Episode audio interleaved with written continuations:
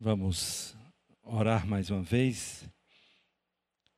Pedir ao Senhor que nos fale pela palavra. Querido Deus e Pai, eu quero pedir que, neste momento, o Senhor abra nossos olhos, nossos ouvidos, nossos corações e o nosso entendimento que teu espírito possa falar a cada pessoa que aqui está.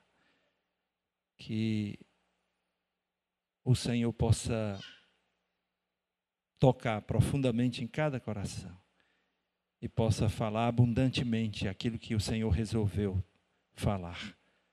Em nome de Jesus. Amém. Oh Deus me afasta do pecado, ou o pecado me afasta de Deus. Já perceberam o esforço que, como pastor, faço para convencer a maioria de vocês a investirem no seu crescimento espiritual, a fim de, de que melhorem suas vidas? Vocês percebem isso? Não.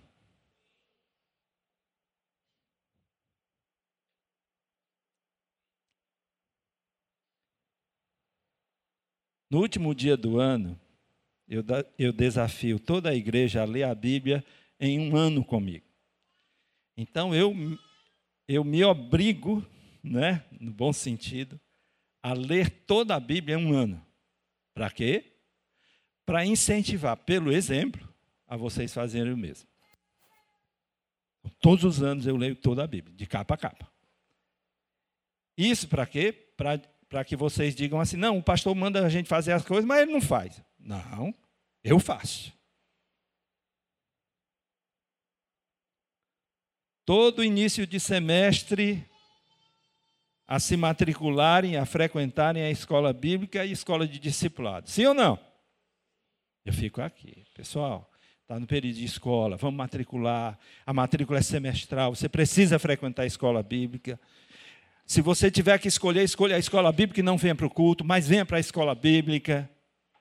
A igreja tem uma escola de, de discipulado, tem um curso no primeiro semestre conhecendo Deus, no segundo semestre a, a mente de Cristo. Envolva-se, matricule, vença a preguiça. Faço isso? Promovemos encontros de treinamentos para os líderes e temos uma escola de líderes. Toda semana, na sexta-feira, a gente tem uma escola de líderes aqui. Durante o ano, quatro encontros de treinamento para líderes. Incansavelmente. E eu faço isso todos os anos. Realizamos através dos inúmeros ministérios da igreja, congressos, tivemos agora em agosto, seminários, retiros espirituais. Nestes dias, 26 e 27, nós promovemos o seminário de vida abundante para aprender uma preciosidade para aprender como os judeus interpretam as Escrituras e aplicam os princípios bíblicos em suas vidas, razão de terem uma vida financeira e patrimonial que chama a atenção das pessoas de todo mundo.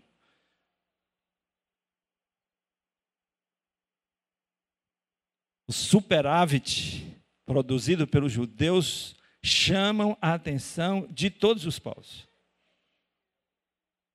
Nós trouxemos aqui alguém que foi lá, passou 40 dias ouvindo, estudando na Universidade de Jerusalém esses princípios.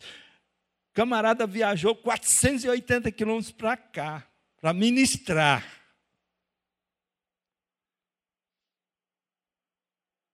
Quem participou aqui do Seminário de Vida Abundante? Aqui não dá 20% do grupo que está.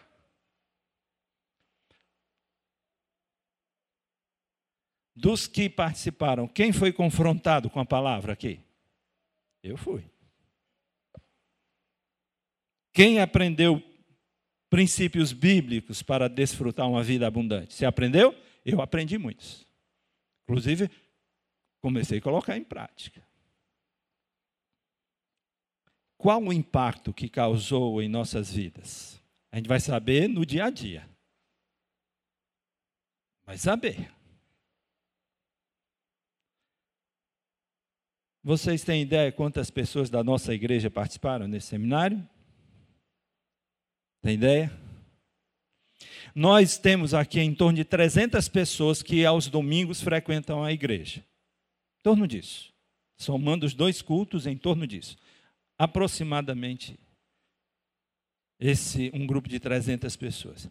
Tivemos 103 pessoas da nossa igreja participando. Vamos dizer, um terço da igreja. Quantas pessoas aproveitaram e desfrutaram de ensinamentos tão preciosos extraídos da palavra de Deus? Gente, eu estava dizendo aqui meus alunos da escola, porque eu tenho pena de vocês que não vieram. Porque foram coisas maravilhosas que nós ouvimos. Uma apropriação dos textos bíblicos com uma cosmovisão completamente diferente da nossa preciosíssima. Preciosíssima. Quais os resultados já produziu? E ainda vai produzir em nossa igreja? Deus sabe. Deus sabe. Nós, os líderes espirituais da igreja do Senhor Jesus, estamos preocupados com a qualidade de vida, de, de vida cristã de muitos cristãos que frequentam em nossas igrejas. Não é uma preocupação apenas do pastor Jairo e o pastor Gilmário, mas dos pastores de um modo geral.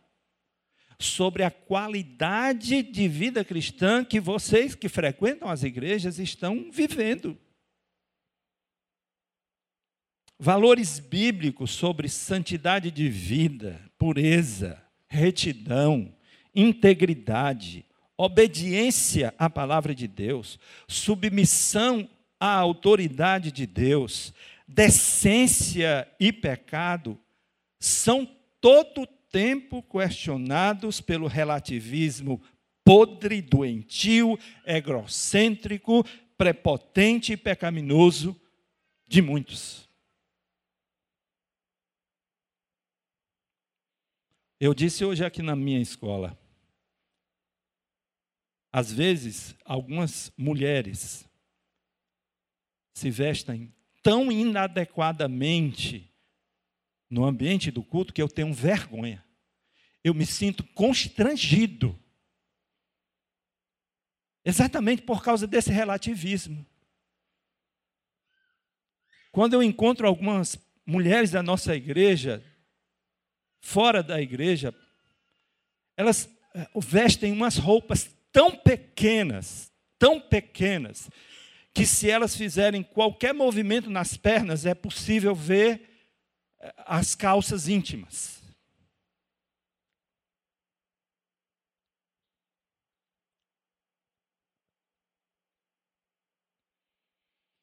Poucas pessoas aceitam ser confrontadas corrigidas, ensinadas, admoestadas, ainda que pela autoridade da palavra de Deus.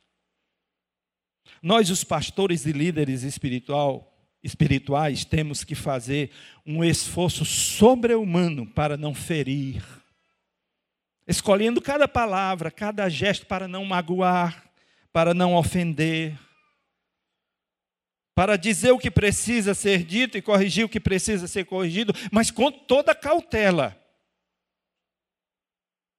Porque se a gente errar no tom, estraga. Se não fazemos correções, admoestações, somos julgados omissos e covardes. E se fazemos, somos julgados como grosseiros, insensíveis, donos da verdades. Não tem lugar confortável para a gente.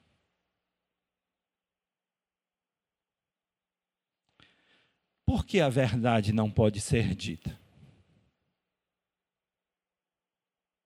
Por que o erro não pode ser confrontado pela autoridade das Escrituras?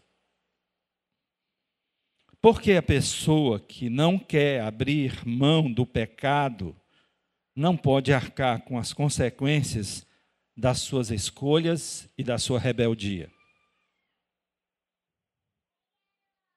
Palavra de Deus não tem mais o poder de dizer o que está certo e o que está errado?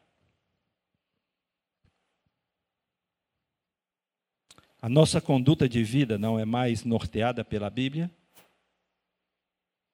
Afinal de contas, Jesus é o Senhor das nossas vidas.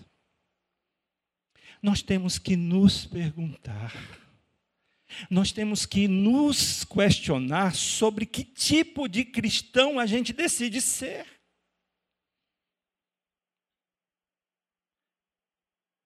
Vamos abrir a Bíblia em Isaías 59, 1 e 2.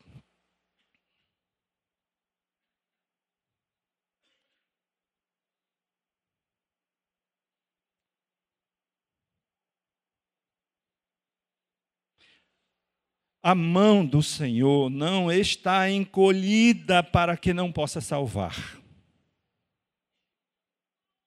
Nem o seu ouvido está surdo para que não possa ouvir. Mas as vossas maldades fazem separação. O que é que as maldades que a gente comete faz? Fazem separação entre vós e o vosso Deus. E os vossos pecados esconderam o seu rosto de vós, de modo que não vos ouve. O seu pro, primeiro problema com o pecado é entre você e Deus. Se isso não for suficiente, que miséria de vida cristã você vive. Se o pecado não consegue te incomodar, se a quebra do teu relacionamento e intimidade com Deus não consegue ser suficiente para você parar. O profeta Isaías ensina que as nossas maldades e os nossos pecados nos afastam de Deus. Quanto mais eu peco, mais distante eu fico de Deus minha comunhão, minha intimidade, meu relacionamento foi quebrado, fica quebrado, minhas orações são ignoradas, porque Deus não premia quem escolhe viver no pecado.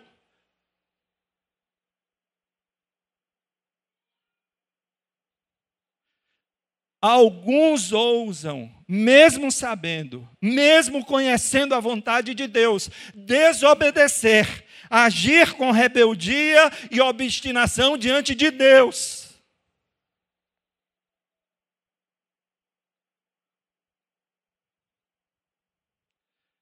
O apóstolo Paulo tem o mesmo entendimento que Isaías tinha. Romanos 3, 23. Porque todos pecaram, pecaram e estão destituídos, afastados da glória de Deus. Como é que um sujeito, uma pessoa que vive presa, ligada ao pecado, imagina estar perto de Deus? Deus é todo santo, ele não suporta o pecado. Quando os nossos pecados estavam sobre Jesus na cruz, o que é que Jesus queixou-se?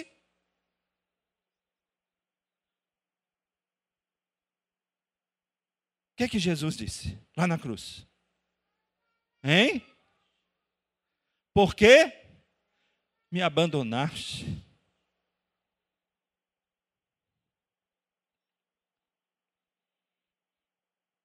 Viver no pecado, viver na rebeldia contra Deus, é a pior escolha que alguém pode fazer na sua vida.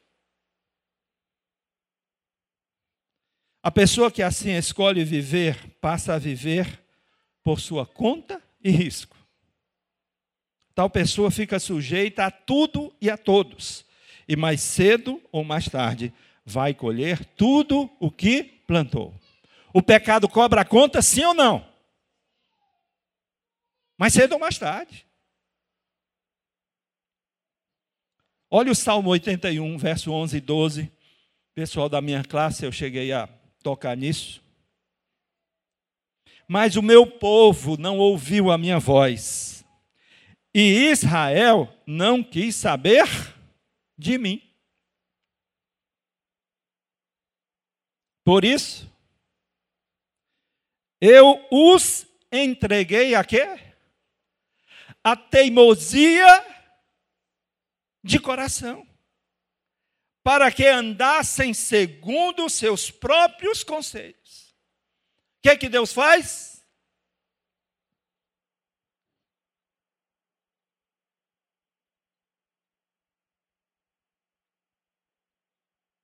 É isso que você quer? É assim que você quer ver? Tá bom.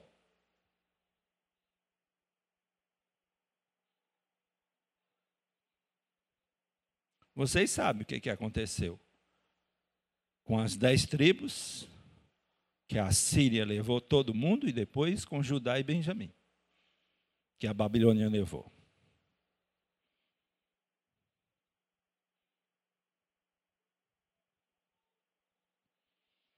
Como alguém que constantemente escolhe pecar contra Deus, pode esperar ser abençoado por Deus. Isso é irrazoável. É, é, é, é de uma tamanha estupidez que é inimaginável uma pessoa que vive no pecado esperar a bênção de Deus. Deus não é idiota, gente. Deus não é imbecil.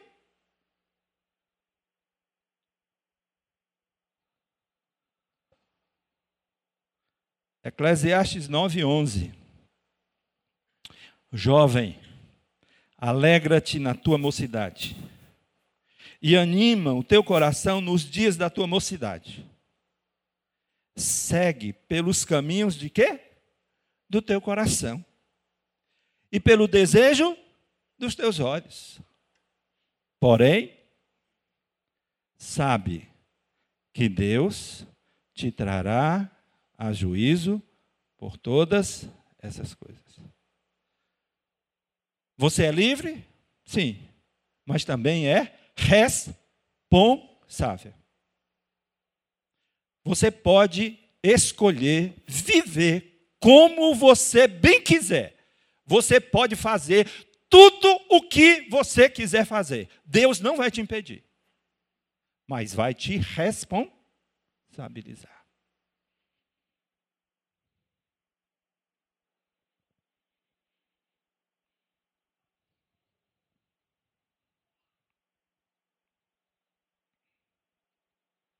1 João capítulo 2, 15 a 17. Não ameis o mundo, nem o que nele há. Se alguém ama o mundo, o amor do Pai não está nele. Porque tudo o que há no mundo, o desejo da carne, o desejo dos olhos e o orgulho dos bens não vem do Pai, mas sim do mundo. Ora, o mundo, o mundo faz o que, gente? O mundo passa. O mundo passa. Passa. Passa. Bem como os seus desejos. Mas aquele que faz a vontade de Deus permanece para sempre. O que é esse mundo ao qual o texto se refere? Duas coisas. Primeiro, no sentido ético e metafísico.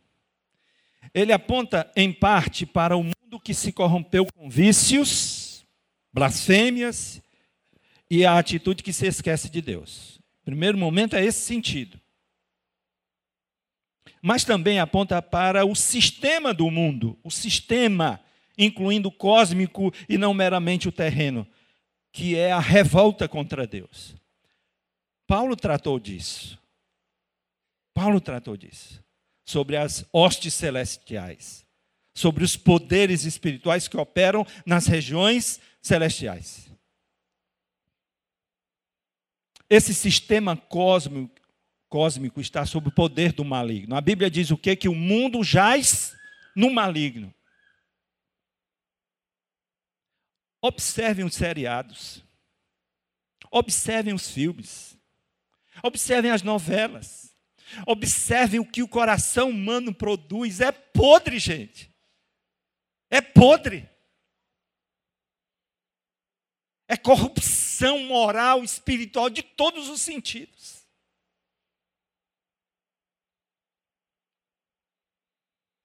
Quando alguém ama os vícios, o estilo de vida pecaminoso deste mundo, torna-se escravo do sistema mundano. Tem crentes viciados em pornografia. Tem crentes viciados em cocaína. Tem crente viciado em sexo. Tem crente viciado em todo tipo de porcaria do mundo. Tem crente orando, agradecendo a Deus pela propina. Saiu em rede nacional os deputados, os nobres, excelentíssimos senhores deputados evangélicos, orando, agradecendo pela propina. Não tem muito tempo que isso passou, não. Isso é uma desgraça. Um sistema corrupto desse. E os crentes estão lá participando de uma miséria dessa. O autor sagrado queria que soubéssemos que há um profundo abismo entre o bem e o mal, entre o que é espiritual e o que é carnal, entre o que é celestial e o que é terreno. Toda alma deve escolher a Deus ou ao mundo. Amar a Deus ou amar o mundo. Os homens não podem viver sem terem escolhidos, consciente ou inconscientemente, algo que não faça parte da sua devoção. A vida exige decisão. É isso que a vida constantemente exige que façamos, que tomemos decisão. E a vida cristã exige tomada de posição. Um certo carpinteiro falou sobre uma porta estreita, um caminho apertado. Mas falou também da porta larga e do caminho espaçoso.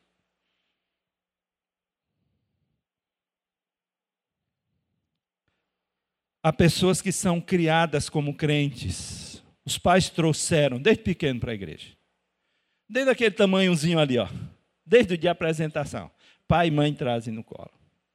Participa do culto infantil, adolescentes, jovens, são criados aqui acostumados a esse ambiente. Privilegiados, na verdade.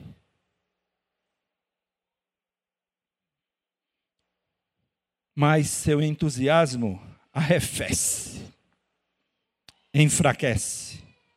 Sua religião se torna nominal. As obrigações morais tornam-se opressoras, opressivas as distinções agudas entre as práticas cristãs e as práticas pagãs são mais observadas, são mais percebidas. Tem a filha de uma pastora famosa aqui no Brasil, que ela já revelou-se lésbica e agora não mais canta na igreja, canta no mundo secular.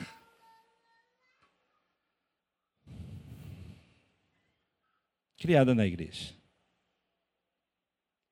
Desde o o ventre na igreja.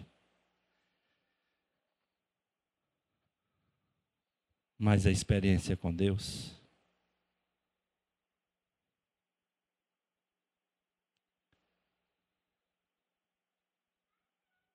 tornou-se uma amarra, um peso, uma exigência demasiada.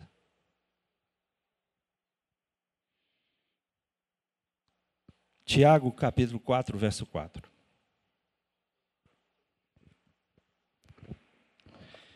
Infiéis, não sabeis que a amizade do mundo é inimizade contra Deus? Portanto, quem quiser ser amigo do mundo, se coloca na posição de inimigo de Deus. Tem que tomar decisão. A Bíblia, o tempo todo, mostra que decisão, você tem que tomar uma decisão na sua vida. Todo cristão tem uma decisão a tomar: amar a Deus ou amar o mundo. Qual será a sua escolha?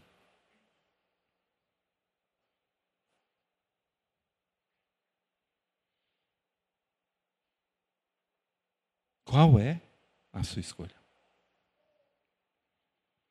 Muitos argumentam que o cristianismo os libertou, que são pessoas livres para pensar e decidir sobre suas próprias vidas. Mas é bom lembrar o que tanto o apóstolo Paulo como o apóstolo Pedro ensinam sobre a liberdade do cristão. Gálatas 5,13. Irmãos, foste chamados à liberdade. Nós éramos escravos e fomos libertos. O que é que nós somos? Livres. Mas não useis da liberdade como pretexto para quê? Para a carne Antes, sede servos uns dos outros pelo amor. Eu posso utilizar o argumento de que eu sou livre, portanto, eu faço minhas próprias escolhas? Pedro, capítulo 2, verso 16, diz assim: Já que sois livres, porque fomos libertos da escravidão do pecado, já que sois livres, não useis da liberdade como pretexto para o mal. Mas vivei como? Como servos de Deus. Um servo de Deus vive entregue à mentira, pornografia, mentira, sedução, sensualidade. Há mulheres nessa igreja que se vestem sensualmente. Aqui. Misericórdia. Misericórdia.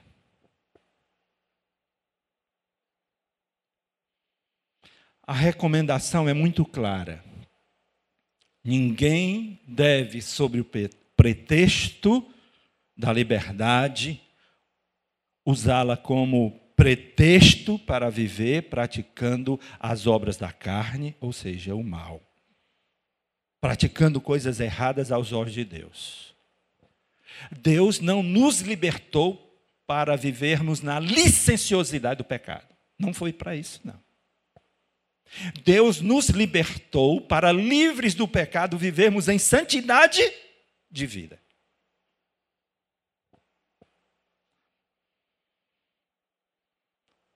Devemos viver como servos de Deus. Pessoas que se submetem à autoridade de Deus sobre suas vidas. Deus tem autoridade sobre a minha vida. O certo e o errado, quem diz é Deus, não sou eu, não é meu coração. Se eu sentir, que sentir coisa nenhuma, rapaz. Eu não preciso sentir nada. Eu tenho que entender as Escrituras e me submeter à autoridade do Espírito que age por ela e sobre ela e através dela.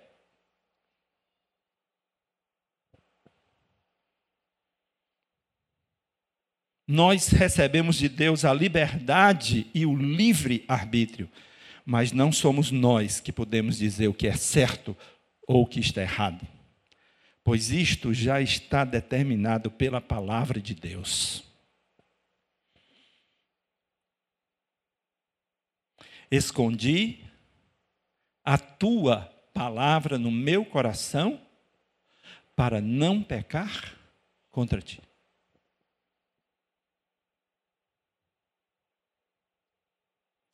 O que nós devemos e podemos é fazer nossas escolhas, sabendo que teremos que arcar com as consequências, sejam boas ou ruins, de acordo com as decisões que tomamos. Eu decidi viver no mundo. Porta aberta, fique à vontade. Deus não prende ninguém.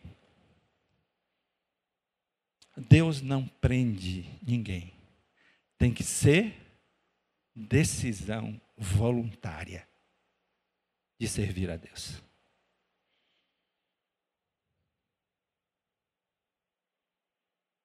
Infelizmente, o meu filho, um dos meus filhos, aos 14 anos, ele decidiu não vir mais para a igreja e nem servir a Deus. Ele decidiu. Para tristeza minha. Ele decidiu. Qualquer um decide.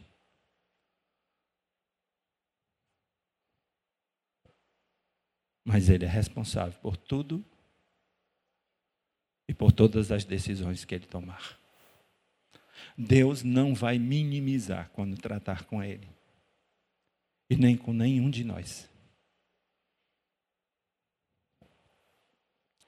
Nós que fomos instruídos pela palavra da verdade neste seminário de vida abundante, temos o privilégio e também a responsabilidade de colocar em prática tudo o que aprendemos sobre uma vida abundante. Nós participamos. Quem recebeu a luz? Eu. Eu tenho responsabilidade quando recebo luz? Sim ou não? Serviremos de modelo, de exemplo para os demais que deixaram de vir. Eles estarão nos observando, nos ouvindo e nos perguntando a razão de estarmos fazendo coisas que antes não fazíamos. Valdenor vai me corrigir. Presta atenção nisso. Durante todo o ano de 2019, de janeiro até agora, o final do mês de setembro, todos, o, todos os cultos havidos até quarta-feira passada. Sabe quanto de ofertas todos nós levantamos em todos esses cultos, nós temos pelo menos oito cultos dominicais, porque são dois cultos no domingo, e mais quatro cultos na quarta-feira. Correto? Todos os meses até aqui. Conte quantos meses, quantos cultos. Sabem quanto nós levantamos de ofertas durante todos esses meses, durante todos esses cultos? Vocês têm uma ideia? Um pouco mais de 6 mil reais. Todos os cultos, com todos nós. Se dividir esse valor por todos nós que frequentamos essa igreja, dá centavos, gente. por pessoa. Verdade? Pura verdade. Nós que participamos aqui do seminário de vida abundante, nós, em uma única noite, em uma única noite, nós levantamos oito mil duzentos e poucos reais de oferta para uma igreja, para a igreja. Não foi, foi um, um erro de informação. A corrigida é um mil duzentos e poucos reais. Em um culto. Em um único culto, nós levantamos oito mil duzentos e poucos reais aqui.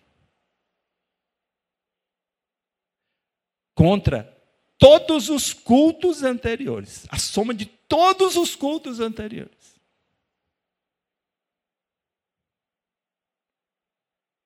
Recebemos luz e entendimento pela palavra. Temos ou não temos responsabilidade?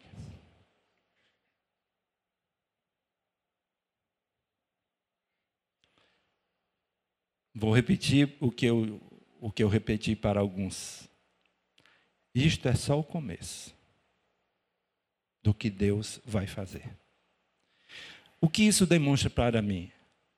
Que Deus tem recursos com você e comigo.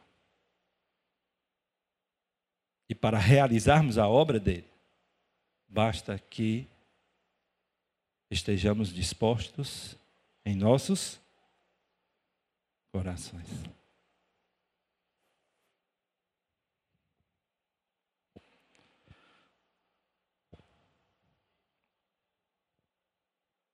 Eu posso ouvir hoje a mensagem e sair daqui esculhambando o pastor. Posso ou não posso? Posso. Você pode desprezar a mim em tudo o que você ouviu até agora. Você tem toda a liberdade. Fique à vontade. Mas deixa eu ler um último texto que diz assim. Não, por favor. Aham. Não vos enganeis. Deus não se deixa zombar. Portanto, tudo o que o homem semear, isso também ele colherá.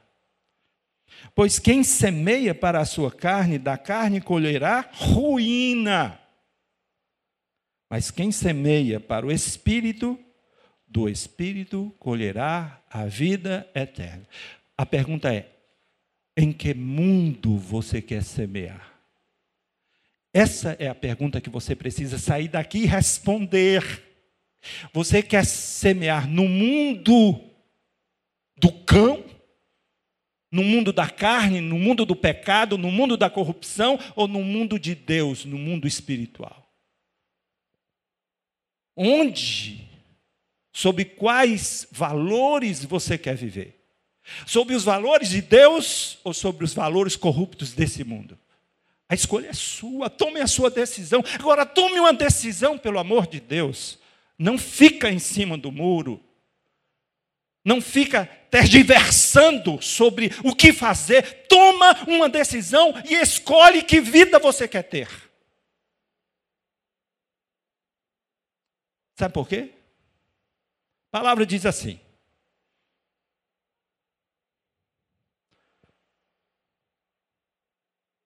o morno, eu vomito.